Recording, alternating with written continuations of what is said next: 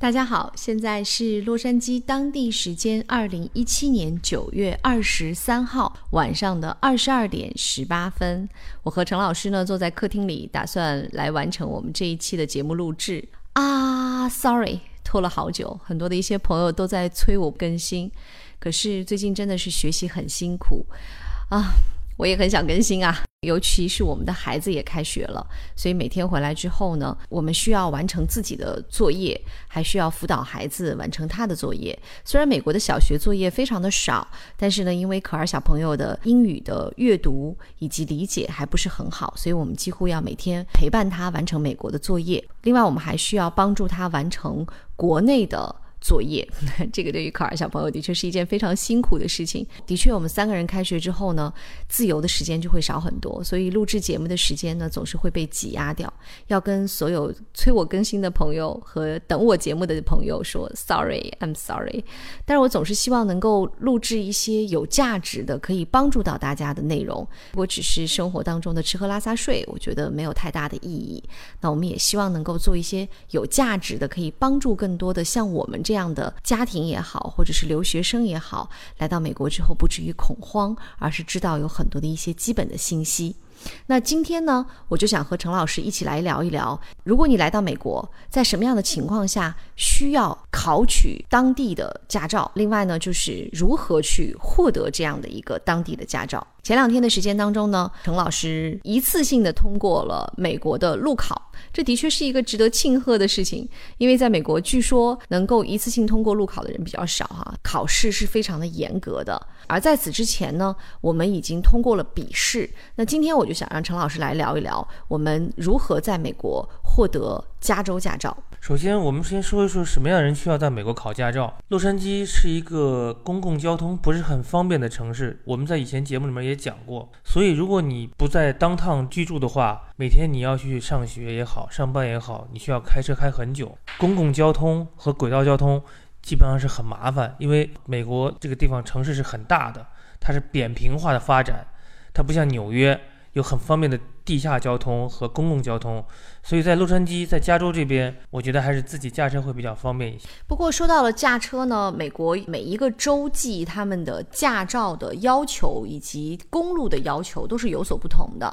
那我们因为在加州，所以我们就来说一说加州的驾照的一些要求。如果你是在美国自驾游的话，中国的驾照可以在加州使用三个月。当地警察是以你的护照签证有效期、入境时间和你的离境时间。来确定你在加州的驾驶时如果大家打算来美国自驾的话呢，最好能够在国内先对于你的中国驾照进行一个翻译。很多人认为翻译之后就是国际驾照，其实当然不是这样的。我们只是将中国的驾照进行了一个翻译。这个翻译其实不一定要去专门的翻译机构，你在一些网站上面，像携程啊，或者说是一些网站上面，它就可以进行这样的一个驾照翻译了。国内有很多关于境外租车的网站。这些网站都可以帮你做免费的驾照翻译。另外，就是如果你是来旅游的话呢，驾照和护照要同时携带，否则的话呢，如果在路上被警察拦下来，他会以你的入境时间，就是比如说你从中国到美国来的这个入境时间算起三个月的时间。所以，如果你没有带护照，只是带了驾照的话，那么加州警察也是有权利来对你进行处罚的。如果大家来自驾的话，一定记得把驾照以及护照随身携带。第二部分呢，如果是你要在加州居住下来的话，如果你需要开车。你在十天之内就要去 DMV 加州的车辆管理局办理你的驾照。但其实这个我们也是之后才知道的哈，因为之前我们也不是很清楚。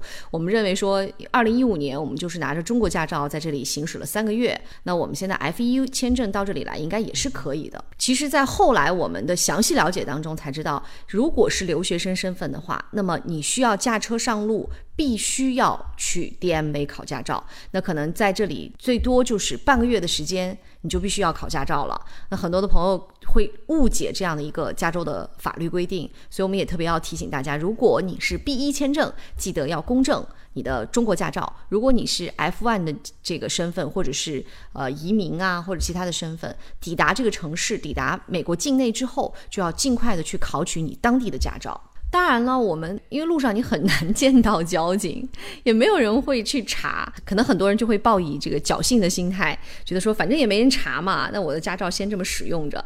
呃，美国是这样的，就是他不抓是不抓，但是一抓就是重罚，所以你会发现在美国很少有人会愿意去违背法律啊，或者违背一些规定啊，因为一旦被抓住了，惩罚是非常严重的，应该算是松管严罚。美国是没有交通警察的，美国只有高速公路警察和州警这些职能部门，所有的警察都会来管理你的驾照。如果你无照驾驶被警察抓住了，我看到的新消息说你是可以被遣返的。在美国开车的年龄限制是比较低的，是十八岁，是吧？就是你只要满十八岁，你就可以去考取你的驾照了。必须得有监护人陪。必须要父母来进行陪同，而且父母必须要签字认同，你可以来考取驾照。你会经常看到很多的一些高中生开车，因为这边上学的确是一件很麻烦的事情，路途会比较远，呃，除非你是就近的上学。呃，如果要是上一些比较好一点的私立学校，可能很多的高中生就已经开始开车了。加州驾照考试也是分为两部分，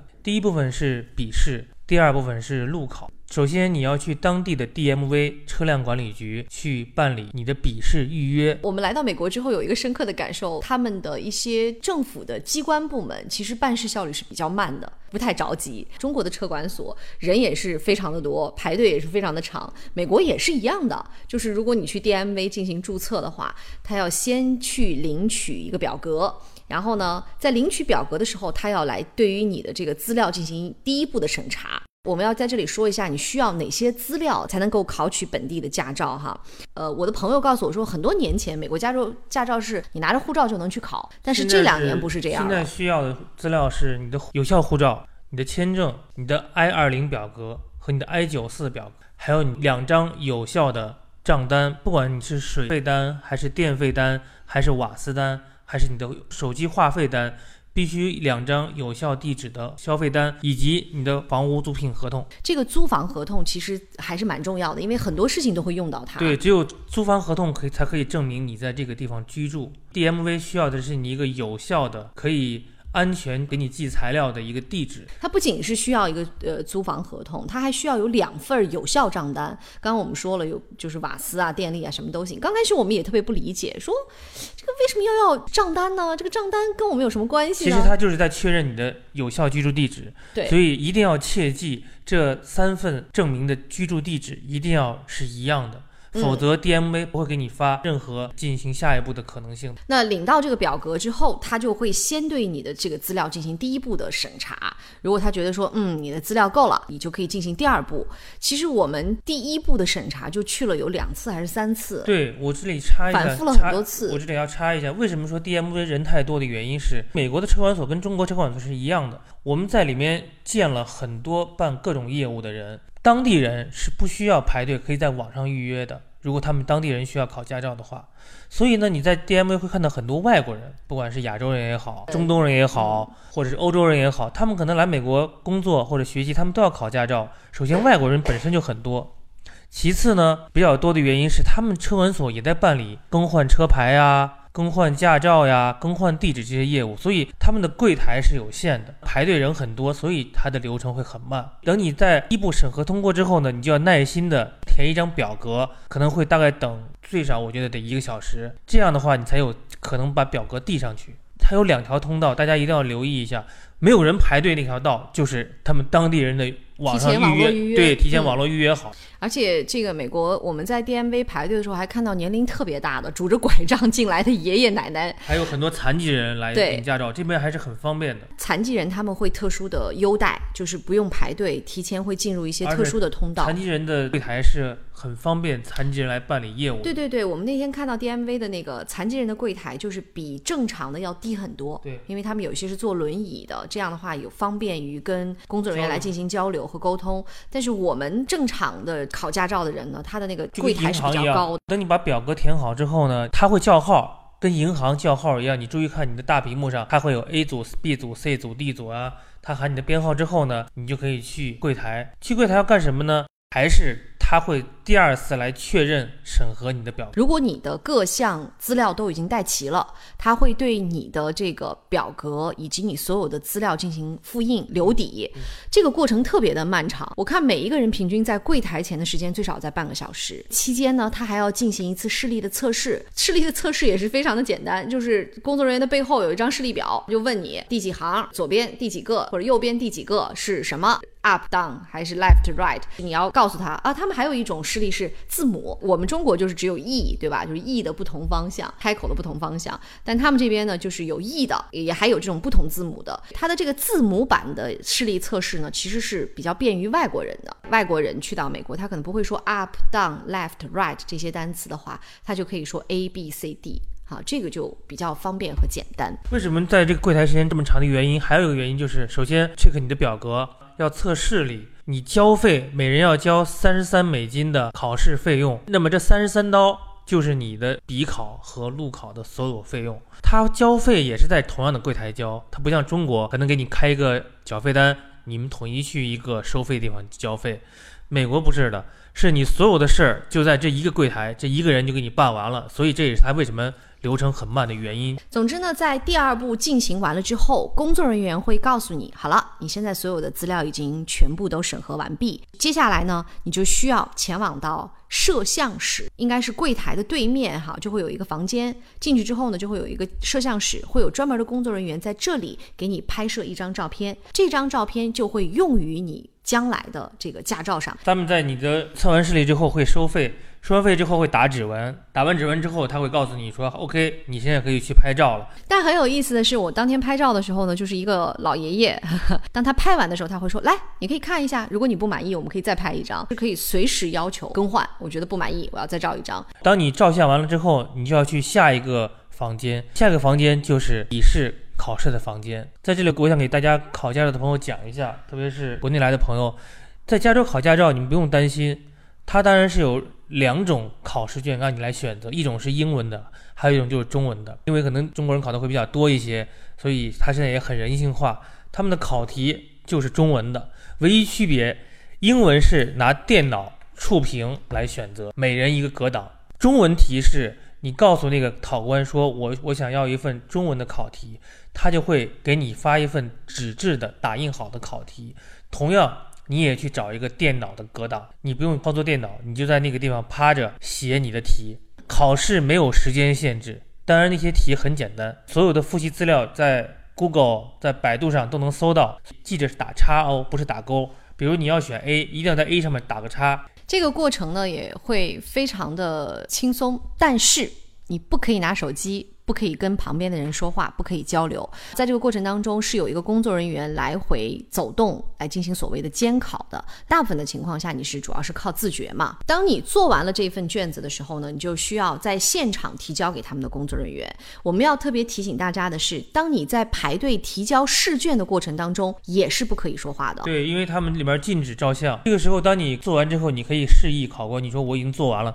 他说 OK，他会把你领到一个专门排队的地方，同样。同样一个按队伍排排到你这之后，会有一个工作人员在里面坐着，你把卷子给他交给他，他马上现场就帮你改，改完就马上会告诉你说你是过了还是没过。如果你过了，他会马上告诉你说好了，你已经通过了，你可以回去准备路考了。如果你没有过，他马上会告诉你说你错了几道题。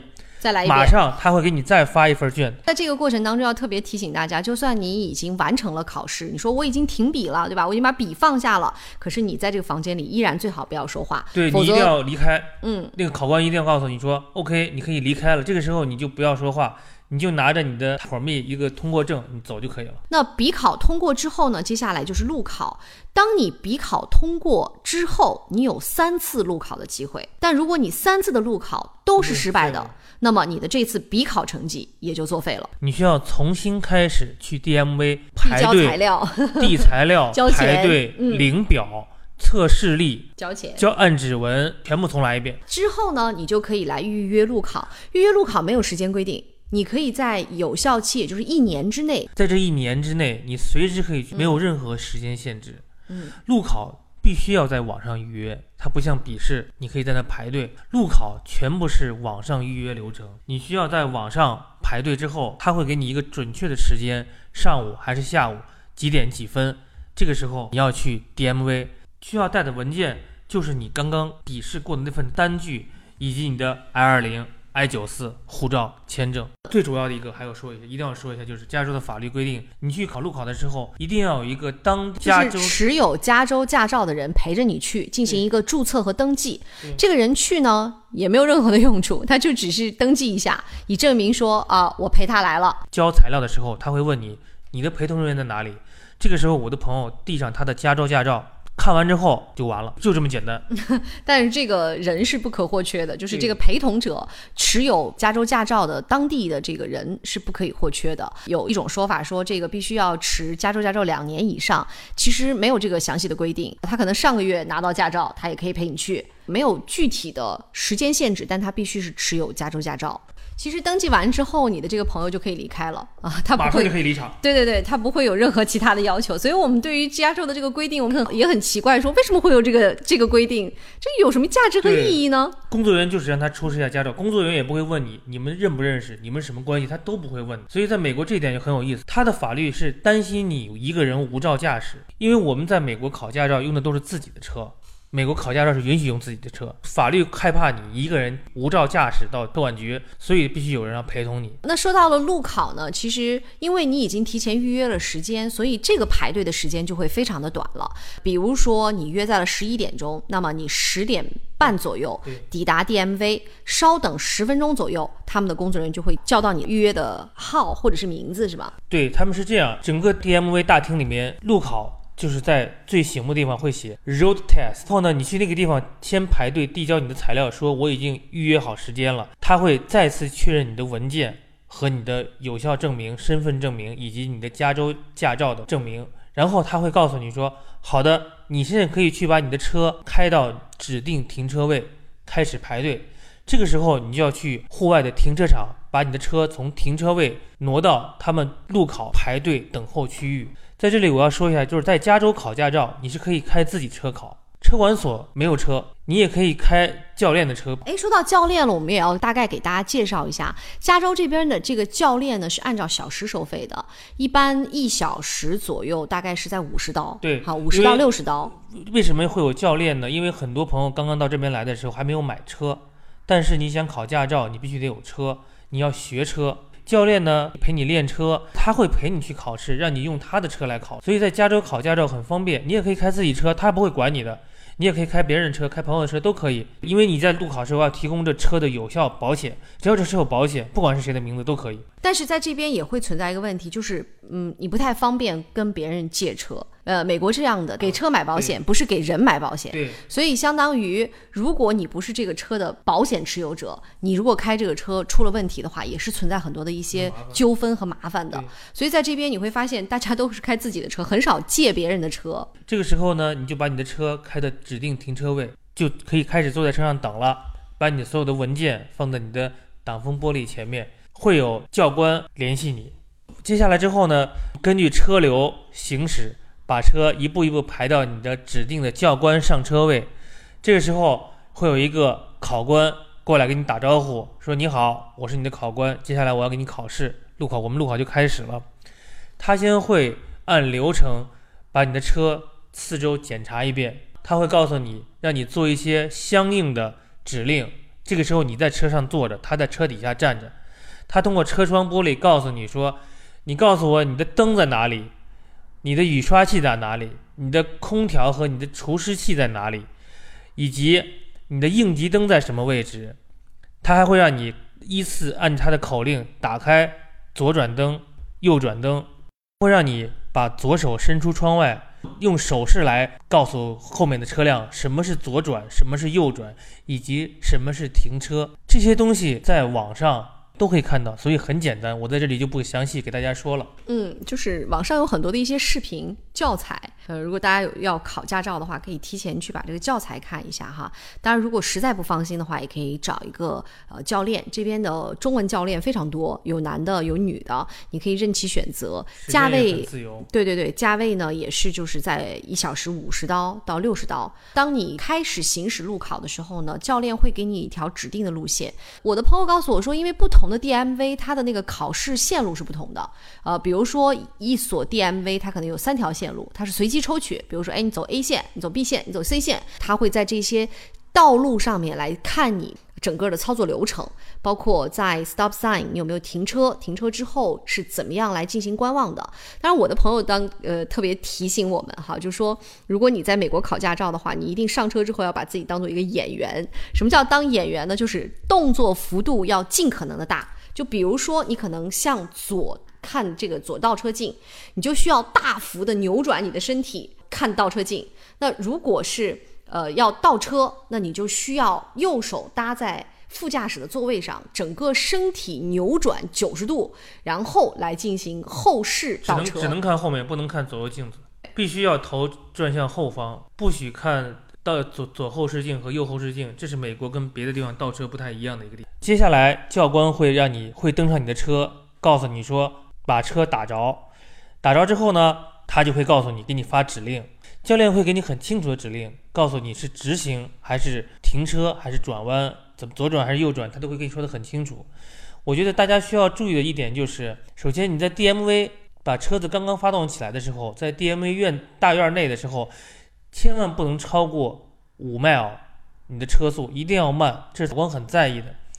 第二就是你上了公路之后呢，一定要注意行人，在你每一次的不管左转。还是右转的时候，只要有行人在马路上，你必须要停车，一定要等行人通过马路走到另外一边的人行道之后，你才可以把车子启动。对，就是不管有没有红绿灯，如果行人在过马路，你都要停下来，而且要停稳，不是说溜车啊。就中国我们经常说，那我慢慢往前溜，只要我速度保持不会撞到他就行，不行，必须要完全停止下来。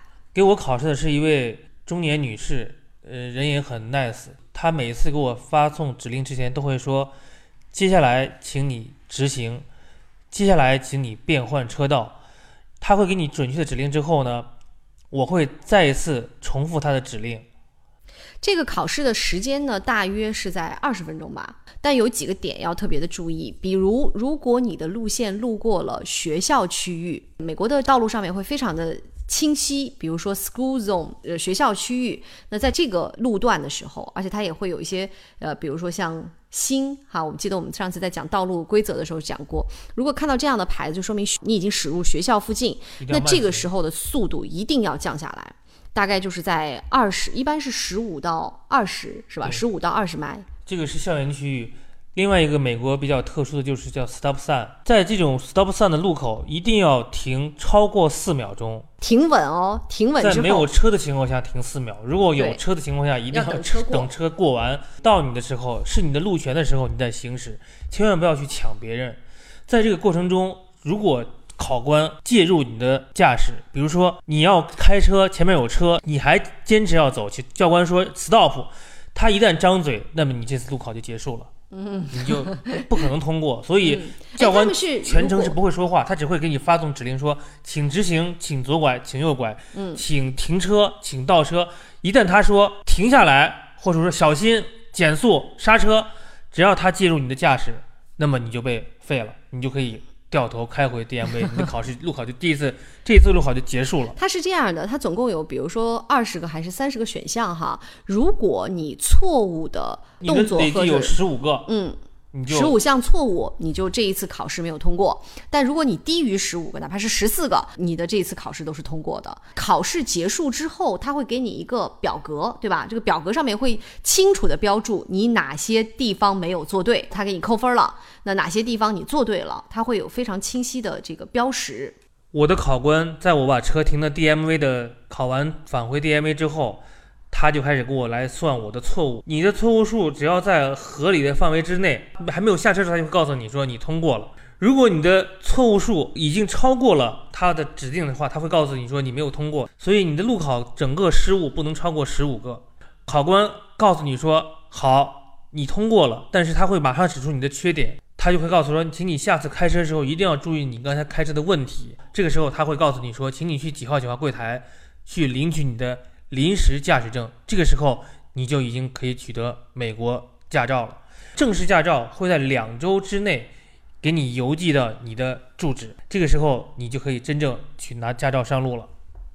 呃，美国这边是很喜欢发信的，就是邮箱地址非常重要，几乎每天我们都会检查一次我们的邮箱，邮箱里面有像广告邮件呐、或者是相关的一些呃瓦斯啊、水电呐、这样的一些账单，也会有一些这个收据，对他他票据，票据，就是他这个在这边特别特别喜欢去写信，不管是纸质信件还是 email，就是美国人很喜欢写信，所以很多事情是用写信来完成的。对 DMA 的考官会跟你说，如果你在指定期内没有收到你的驾照，你可以拿你的考试单去 DMV 看你的驾照进行了哪一步了，所以你就可以尽管放心在家等你的驾照就可以了。我另外再讲一下，就是大家在路考的时候一定要注意，一旦考官介入你的行车过程，或者你撞到路边的物体，或者你在倒车的时候跟别别的车有擦有此碰，或者有危险动作，或者超速，或者过于低速，以及你侵犯别人车道，考官一旦介入你的行车过程的话，那么你的考试就失败了。所以大家考的时候一定要注意考官的要求。其实他说的东西都很简单。另外一点就是一定要记住不要超速，考官会把你带到一条有雷达测速的路上，他都不用看你的仪表盘，他就看旁边那个数字，他就知道你现在车速是多少。而且那条车那条路是非路况非常好，车非常少，所以你开的时候一定要不要超速。我记得当时限速是三十五，他美国限速三十五迈是上下浮动不能超过五迈，就是你可以不能超过四十，也不能低于三十。当时我的车速显示三十四，我看那个考官还点了点头，估计在做什么记录。总总之，你的每一步动作他都会给你记录下来。其实，在美国考驾照，我觉得其实也挺容易的。首先就是你需要在网上做一做关于驾照的笔试题，也让你更好的去了解一下美国的交通法规。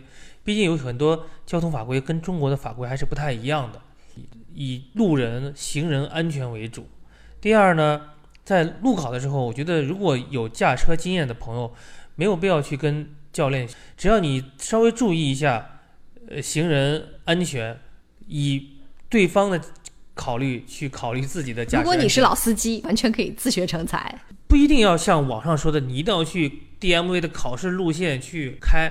我觉得只要你遵守法规，在任何路段开都是可以锻炼自己的驾驶水平的。对，这就是我们今天呢跟大家一起分享的，在加州什么样的人需要考取驾照，在加州如何获得本地的这个驾照。希望我们呃陈老师的这个考试的经历哈和我们的一些讲解可以帮助到大家。记得，如果你是留学生身份来到美国，如果在你买车之前可以考取驾照是最好的。那如果不能够在买车之前来考取驾照的话呢，最好要在尽快的时间当中去完成驾照的这个考取。我们两个人这次就属于有一点这个钻漏洞了哈，就是属于没有被抓住，但是现在回头去想一想，也的确挺害怕的啊，或者说我们觉得也是不对对的。那我们就提醒更多的一些朋友，希望我们这期节目可以帮到大家。好了，那我们今天就和大家聊到这里吧。现在是洛杉矶的周末的时间，希望嗯，中国应该也是周天的周末时间，希望大家周末快乐。谢谢大家一直在收听王静在美国初来乍到这个专辑。如果你觉得我所看到的是你想知道的，那欢迎你可以在喜马拉雅上来订阅这个专辑《王静在美国初来乍到》。我会以一个初来乍到者观察角度去感受一下游学和求学的过程，希望你可以见证一个家庭的成长，也希望我的分享能够给你更多的帮助或者是改变吧。